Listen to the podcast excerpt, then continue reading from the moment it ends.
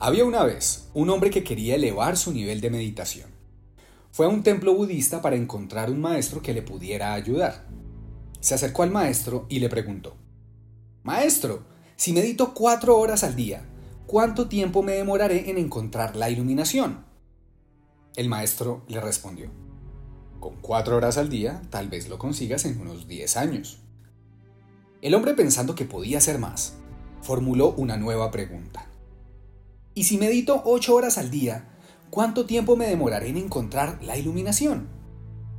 Y el maestro respondió, con ocho horas al día, tal vez lo puedas conseguir en 20 años.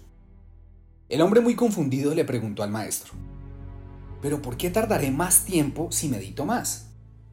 Y el maestro le respondió, no estás aquí para sacrificar tu alegría ni tu vida, estás aquí para amar. Si puedes alcanzar tu máximo nivel en dos horas diarias y utilizas ocho, solo conseguirás agotarte, alejarte del verdadero sentido de la meditación y no disfrutarás tu vida. Haz lo máximo que puedas y tal vez aprenderás que independientemente del tiempo de meditación, puedes vivir, amar y ser feliz.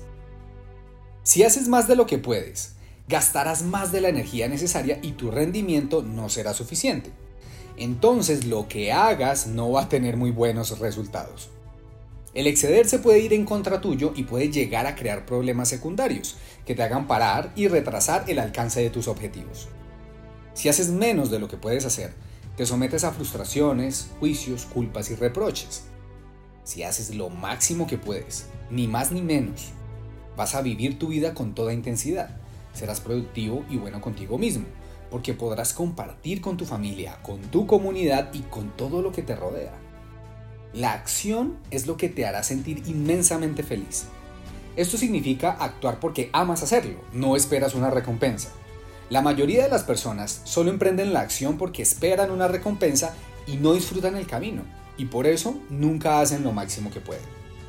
Por ejemplo, la mayoría de las personas van a trabajar porque están pensando en el pago que recibirán, y están impacientes de que llegue ese día, pero entonces no están disfrutando su vida.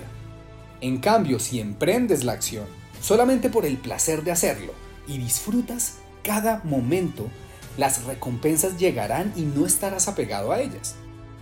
Cuando haces lo máximo que puedes, no sientes que estás trabajando porque todo lo disfrutas. Lo haces no porque tienes que hacerlo, sino porque quieres hacerlo. La inacción es nuestra forma de negar la vida.